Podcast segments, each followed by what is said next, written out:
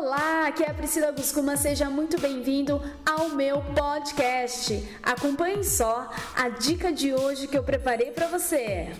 Olá, aqui é a Priscila Guscuma e hoje eu quero compartilhar com você os dois vilões que impedem as pessoas de terem resultados e sucesso na vida. O primeiro vilão se chama procrastinação. Procrastinação é o ato de sempre deixar para depois. Amanhã eu faço, o ano que vem eu começo, depois eu vejo, depois eu arrumo, depois eu converso com aquela pessoa, depois eu resolvo. Sempre depois.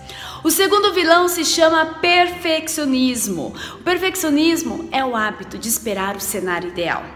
Quando o país mudar, quando o meu marido mudar, quando a minha esposa quiser, quando, quando tiver as condições perfeitas, quando eu tiver o peso ideal, quando eu tiver isso, quando eu fizer aquilo, eu começo. Não, não existe cenário ideal. O cenário ideal é agora, é o hoje.